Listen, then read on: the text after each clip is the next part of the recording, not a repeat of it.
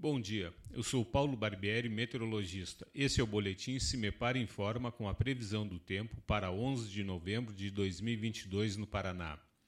Nesta sexta-feira, a instabilidade atmosférica se intensifica por todas as regiões do Paraná.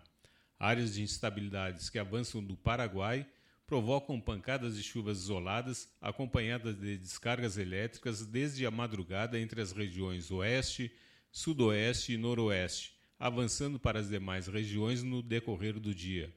As temperaturas máximas apresentam um declínio em relação aos últimos dias devido à presença da nebulosidade. A temperatura mínima está prevista na região sul, 11 graus, e a máxima deve ocorrer na região oeste, 28 graus.